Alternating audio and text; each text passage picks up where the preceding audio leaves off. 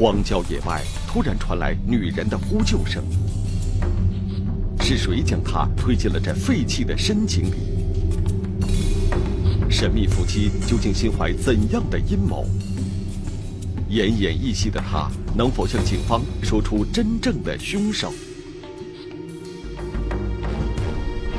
深井中的女人，天网栏目即将播出。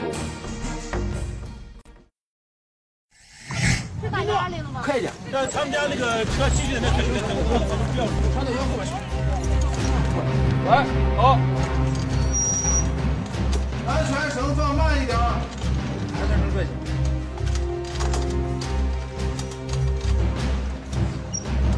还有多少米？安全绳松。还有多少米？目测。十米。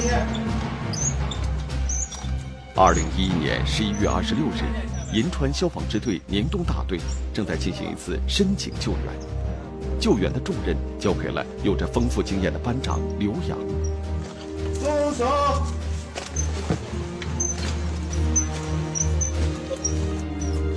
此刻，刘洋已经下到了这口井的二十五米处，上面的人们还在小心翼翼地把它往下放。我下去的时候还带了一把强光手电。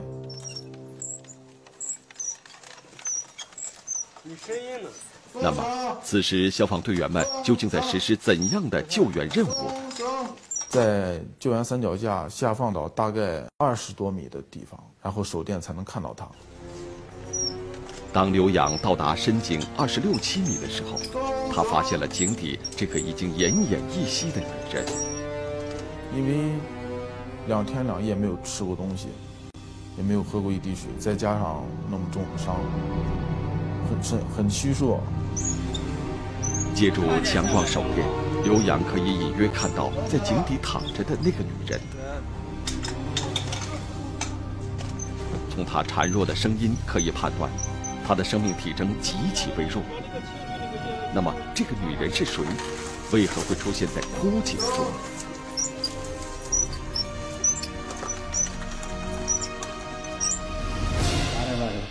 打不通，因为平时是每天都是基本上晚上把电充满着呢，从这来是没电还是咋回事？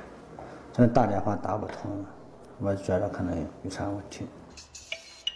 这是深井中那个女人的丈夫小工。听闻消息后，第一时间赶赴现场的他，也不能理解，妻子怎么会深陷枯井。据小工说，他的妻子叫于小玲，十一月二十四日出门后再也没有回来。因为孩子还小，小玲从没有晚回家过，而那天晚上，丈夫小工等了整整一夜。始终没有妻子的消息，但是他怎么也没有想到，妻子会在这深井中。而此刻，他无心过问妻子是如何坠入井中的，他只希望妻子能够尽快脱险。而当小玲的丈夫小工向警方报案时，警方对小玲的突然失踪做出了两种猜测。失踪一般有两种情况，一种呢就是离家出走，另一种呢，那可能就遭遇不测。而此时此刻，当发现小玲坠落在这荒野的深井中时，警方更加确认小玲的失踪是他人所为。小玲和丈夫生有一女，他们婚后的生活很是融洽。小玲失踪后，婆婆也是彻夜难眠。儿子看着娃了上的啥都在的，就差忘这个人，我就把心都碎了。那么，究竟是谁发现了深陷枯井中的小玲呢？原来，就在警方接到报案后，当晚就组织了一场大规模的搜寻。没有没有。儿子哪里躲开？大海捞着着，遍天遍地都是山，都是沟啊。在哪里？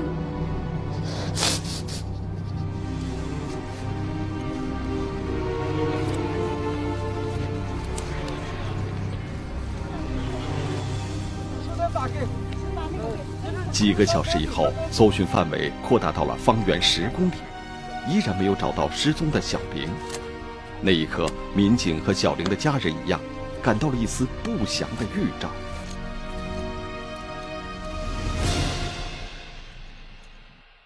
在第二天的下午，那么有一个群众来报称，永宁矿发现了一辆黑色的这个桑塔纳轿车。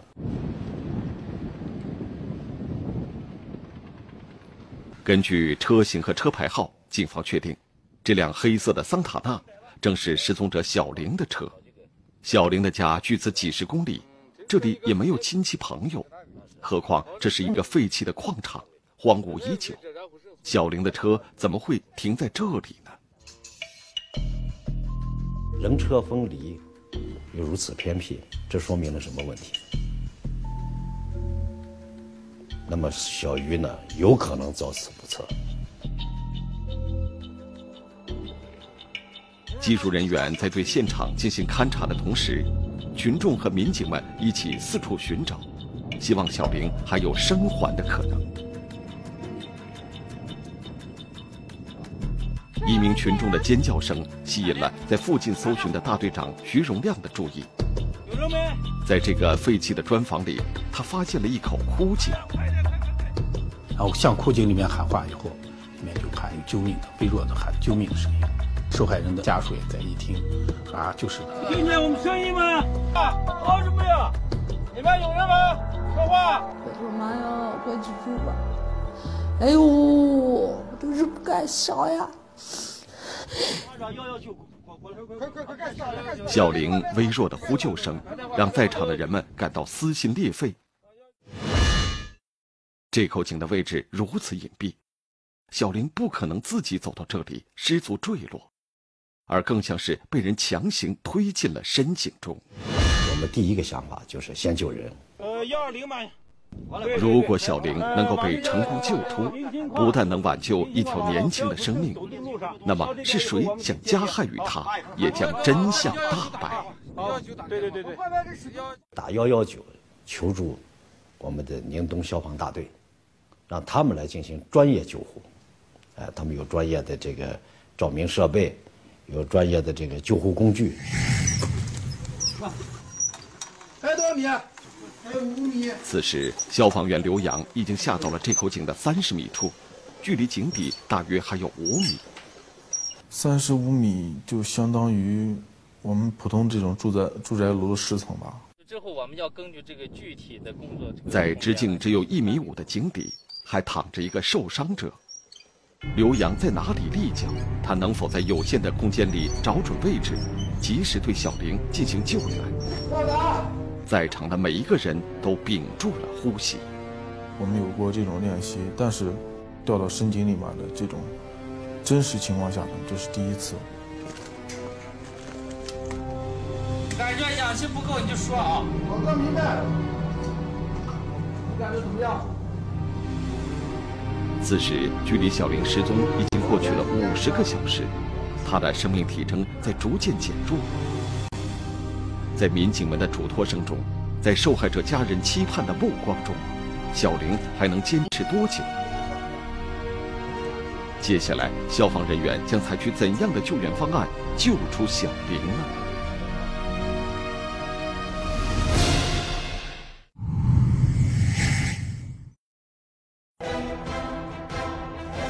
年轻女子，两天两夜被困深井。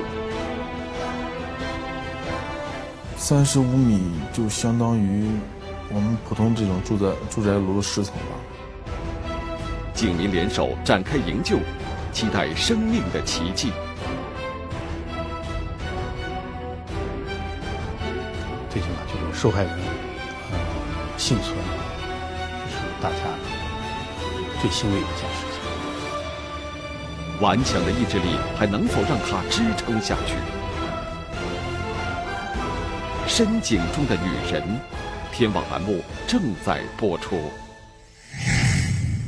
让这往上坠，不行不行，绝对不行啊！肯定不行。年轻的母亲于小玲被困井中已经两天两夜了。此刻，消防人员正在对她实施救援。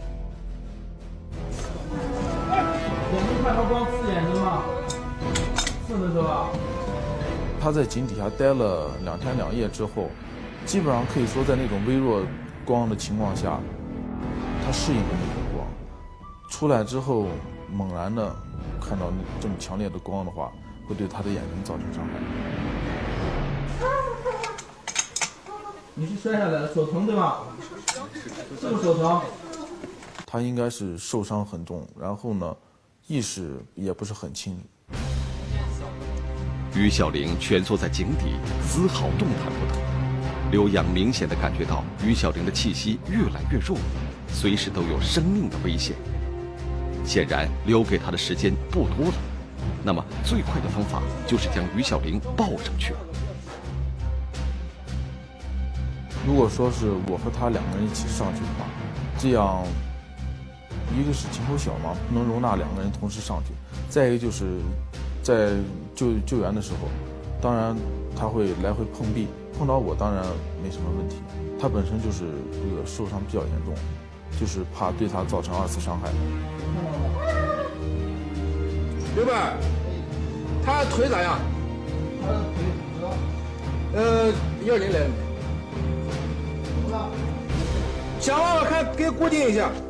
他站不起来嘛，我让他抱着我，然后我。就是把他一个手抱起来，另一个手为他进行腰部辅助。最难的地方就是这个腰部了，因为他也要用力，我也要用力，只有一个手能空闲下来。所以在这段时间的救援中，浪费的时间也比较多。在对小玲进行身体附着的时候，于小玲渐渐没有了声音，这让在场的人们深吸了一口气。小玲受伤太重，急需进行抢救。但是在狭小的空间里，刘洋的动作稍有不慎，就有可能让小玲受到二次伤害。而动作缓慢，就会拖延小玲接受治疗的时间。所以，刘洋的动作既要迅速，又要万分仔细。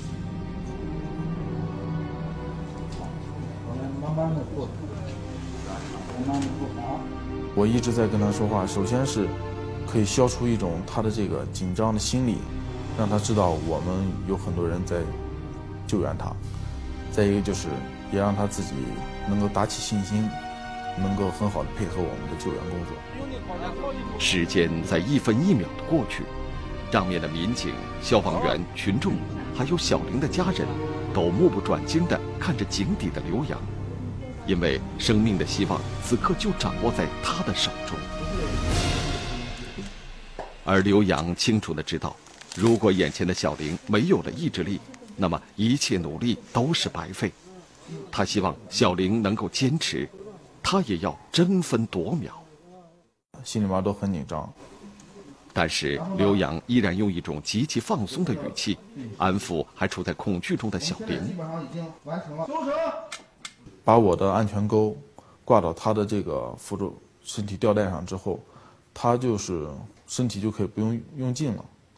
他的身体完全就是被这个救援吊带已经固定住了。眼睛闭好，不要睁开眼睛。当安全绳索吊着小玲缓缓上升的时候，他并不知道，牵起绳子的另一端除了消防队员，还有自发的群众和他的家人。此刻，无论是专业还是非专业的。大家同心协力，默默期盼着生命的奇迹。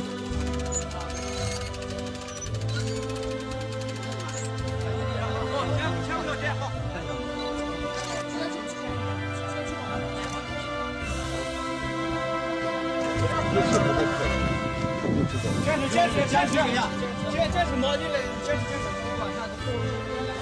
没事，没事，没事，没事，没事，你闪。来来，站住！加入后面下来，来来来来来，快快快！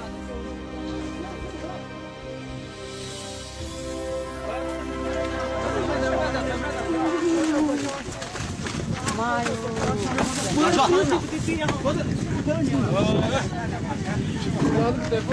小鱼呢，身受重伤，两天没有吃东西，生命体征呢比较微弱了。这个时候呢。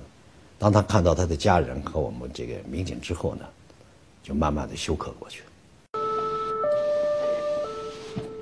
此时距离小玲被困已经过去了五十二个小时，体力严重透支的她出现了深度昏迷。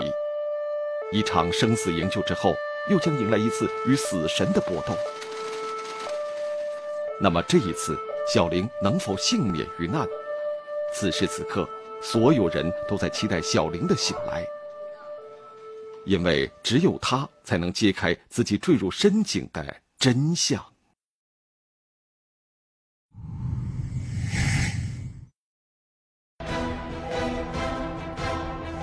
成功得救后，他再度面临生死的考验。三十五岁生女啥成功过的？如果我的妈活下来了，就不是你这样，我就成真。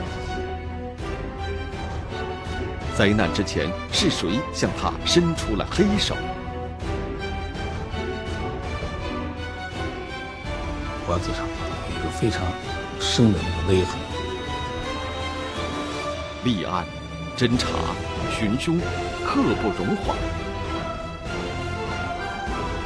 深井中的女人，天网栏目正在播出。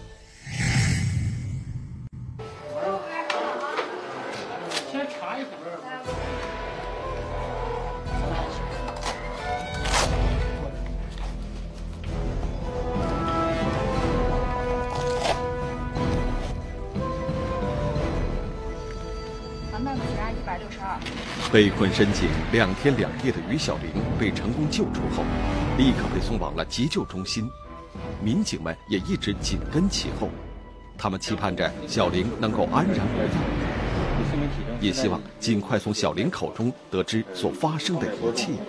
心跳可能听着可以，但是因为可能在底下待时间长了，想着能在第一时间能了解一下案情。但去到医院以后，医生说是受害人就是于某了，就是好像身上多处损伤，还在昏迷。一度昏迷的小玲经医院诊断，全身多处骨折，内脏受损，生命垂危。现在最重要的就是救援。小鱼如果要是苏醒了，那我们的案件会大白于天下。那么小鱼如果发生不测，那给他的家人一个非常非常大的一个伤害，同时呢，对我们案件的侦破呢，也会造成一个比较大的一个困难。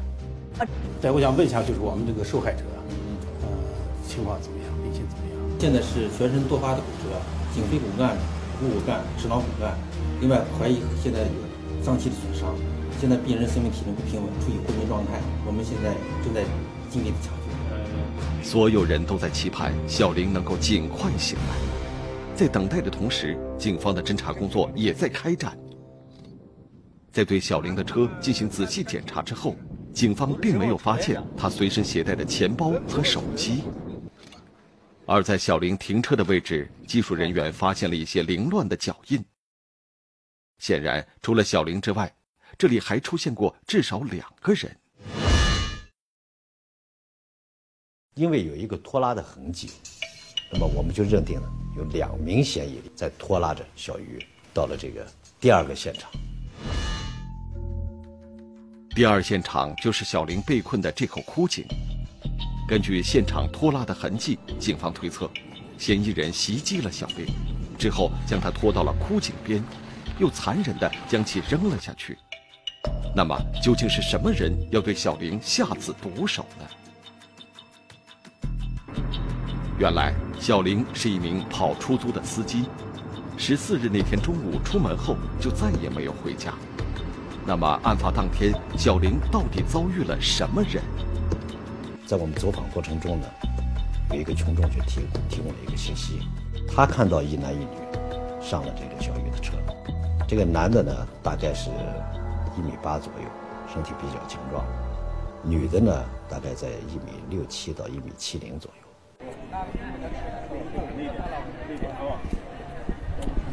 警方很快调取了目击者所说位置的监控录像，确实发现了小玲的车。十四点三十三分，小玲开车离开，但是由于距离探头较远，加上路边树木的遮挡，民警并不能看清上车的乘客。但是监控中小玲开车离开的时间和目击者所提供的时间完全吻合。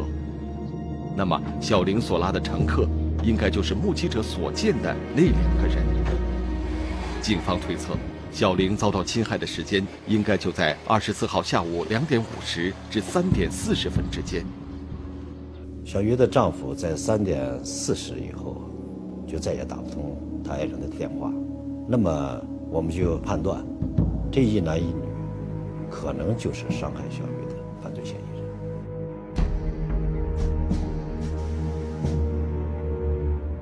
嫌疑人有可能就是事先选定目标，准备对小玲实施侵害，也有可能是途中因为什么原因与小玲产生了冲突。从而萌发了杀害小玲的邪念。但是，不管嫌疑人的动机是什么，当务之急是找到这一男一女。可是没有姓名，没有照片，到哪里去寻找这二人呢？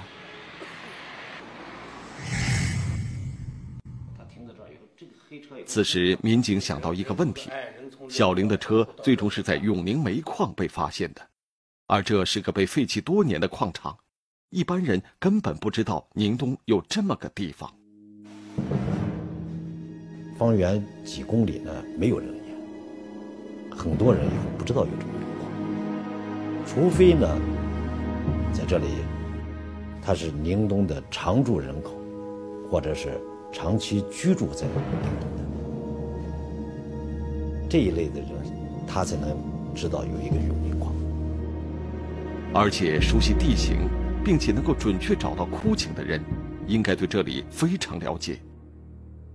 那么，会不会是曾经在永宁矿工作或者居住过的人呢？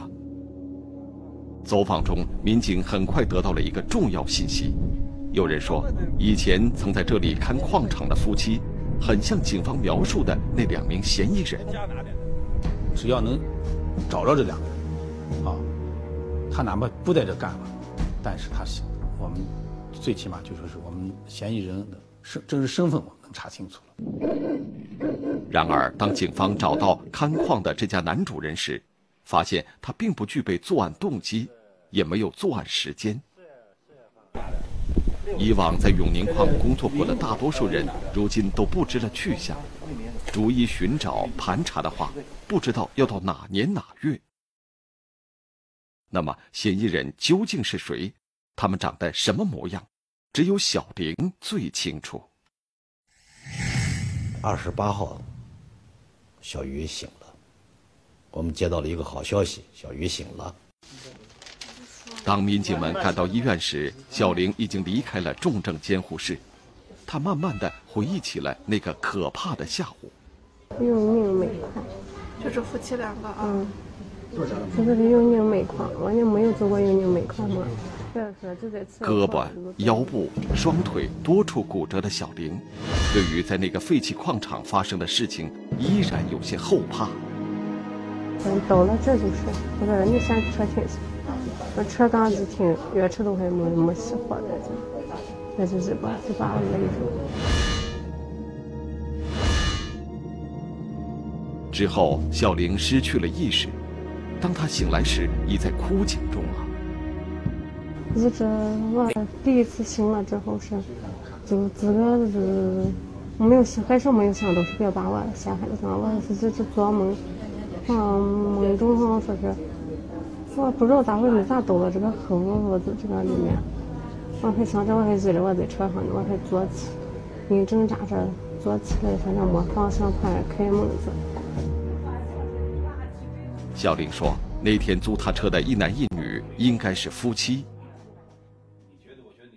身高一米七左右，三三十多岁，三十三十五六岁。女的就知道是人特别瘦，个子不高。根据小玲的描述，这对夫妻都是矮个子，这与目击者所说的高个子男女明显不符。为什么受害人和目击者？”对嫌疑人的描述有着如此大的差异，案件的真相究竟是怎样的呢？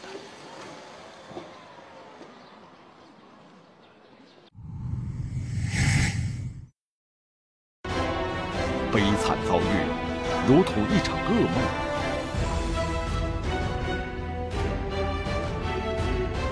那女的都咋想的呢？那你如果把我那个，你把钱拿走以后，为什么就要把我拖到监狱里？心存歹意，他们精心谋算，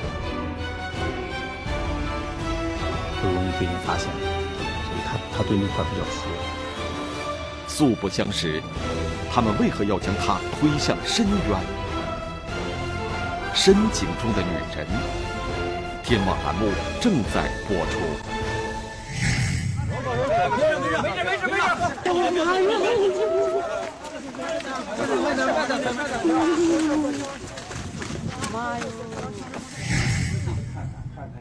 在经历了一场可怕的劫难之后，于小玲终于苏醒过来。但是她对嫌疑夫妇的描述却和目击者大相径庭。我们就考虑呢，小于呢，当时受到一定的惊吓，他全身呢就高度紧张，可能对嫌疑人的这个体貌特征呢是一个比较粗的一个概念，描绘的不是很清楚。我们就决定呢，还是以。当时目击的这个女司机提供的线索为主。不过，小玲和目击者都可以确定的是，嫌疑人夫妇在三十五岁左右。那么，这个年龄段的夫妻很有可能有上幼儿园或小学的孩子。于是，警方严密监视着学校和幼儿园的大门，试图从接送孩子的家长中寻找到那对嫌疑夫妇的踪迹。而就在这时，负责走访的侦查员有了新的发现，又有一名女司机说，曾经见过这对嫌疑夫妇，而且不止一次拉过他们。就说我们可以愿意放弃我们的生意不做，全力配合警方抓获犯罪嫌疑人。于是，这名热心的女司机也加入了警方的侦查小组。果然，两天后的傍晚，女司机发现了嫌疑男子的身影，她立即给刑警大队打了电话。她说在幼儿园门口，薛大队长就赶快联系布控人员赶赴这个。叫什么名字？他说我叫何俊峰。抢劫、蓄意谋杀于小玲的犯罪嫌疑人终于落网。我说你到这来，知道为什么吗？哎呀，我不知道？你这几天都走哪了？去都干什么了？啊，去过什么地方没有？几句话一问，就显得非常紧张。他说：“你问的是不是出租车的事情？”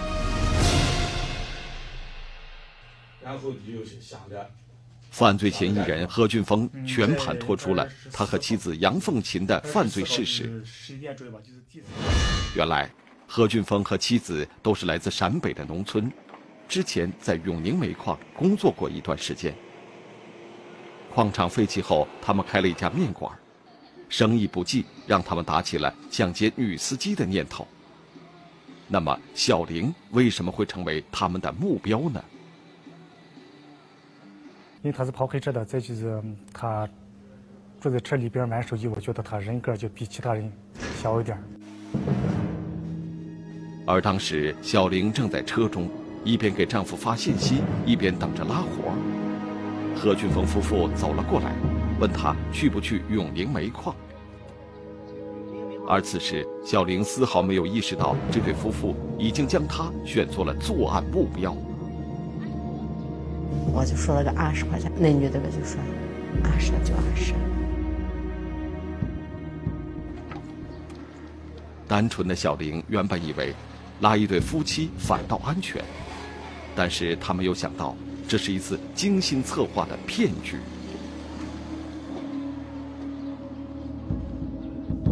当时我心里怎么想啊？你在那永宁矿的后面不是稍偏一点，离人要稍偏僻一点。路越走越偏，小玲依然没有想到，等待她的将是什么。到了空无一人的废弃矿场之后，何俊峰让小玲停车。车刚停下。我还没反应过来，我就直接身子就勒上了，也没有说话，也没有跟我说，也没有说说是哎跟要钱了吗？还是要啥要车？没说，直接就用绳子把我们勒住了。在拿走了小玲的耳环、钱包和四百元现金之后，他们并没有打算放小玲一条生路，而是毫不留情地将小玲扔进了三十五米深的井中。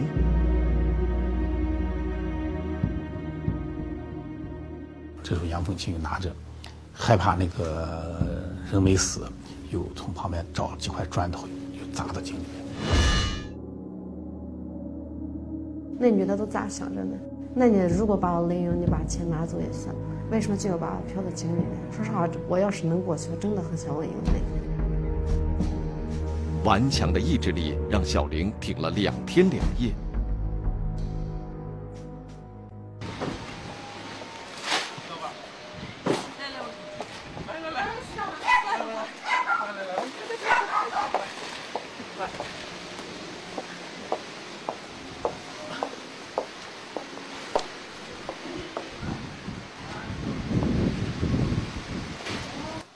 哎，撑点劲，撑点劲，撑点劲，一定要撑点劲。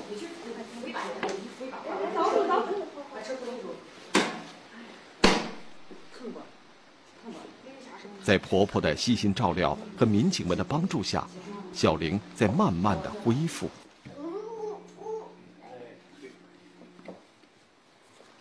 因为脊椎上面也打的打着十几个钉子，也特别疼。第一感觉就真的不想活，我就觉得二十几岁要这样睡到这床上，我都我都不知道我以后的路该怎么走。身上的疼痛不知道什么时候能够结束，而留给小玲心里的创伤，却是永远都不会抚平的。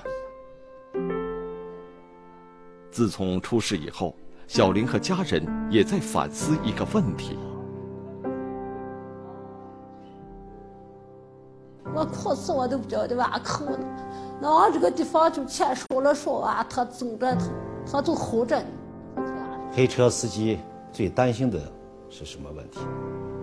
安全问题，因为黑车发生的问题屡见不鲜。那么他们为什么还要开呢？因为他们都抱着侥幸的心理，认为这些事情不会发生在自己的头上。一旦发生了，那么一切都完了。在经历了惨痛的教训之后，我们需要思考，为什么黑车司机常常成为被侵害的目标呢？不搜是正是咱们这车，就是他不管拉任何人出去有没有安全性都没有保障。因为黑出租呢，呃，你让他到哪去，他都乐意去。再一个呢，就是说是黑黑出租呢，他没有这个像公家的这个出租车，它有各种这个通讯呀、呃 GPS 定位呀，哎，容易侵害，而且呢不容易被发现。那么，相对于黑出租，正规的出租车有哪些安全保障措施呢？里面有这个监控探头，那么就是说通过这个监控探头呢，和我们这个交通警察分局这个监控画面呢，实施这个信息反馈工作。那么以后呢，将逐步完善 GPS 卫星定位，实施对讲呼叫，来更好的防范。目前的情况下呢，就是说所有的驾驶员在夜间行驶当中出城，必须到就近的派出所进行登记，以确保这个乘客司机的安全。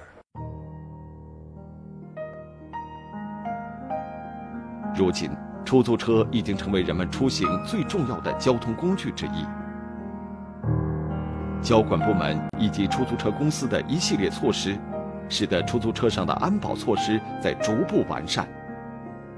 这将会更有利于保护乘客的合法权益，也更有利于保障乘客和司机的共同安全。同时，无论对于司机还是乘客，自我防范意识也尤为重要。如果都能做到合法运营、文明乘车，那么我们的生活中也会多一份安宁与祥和。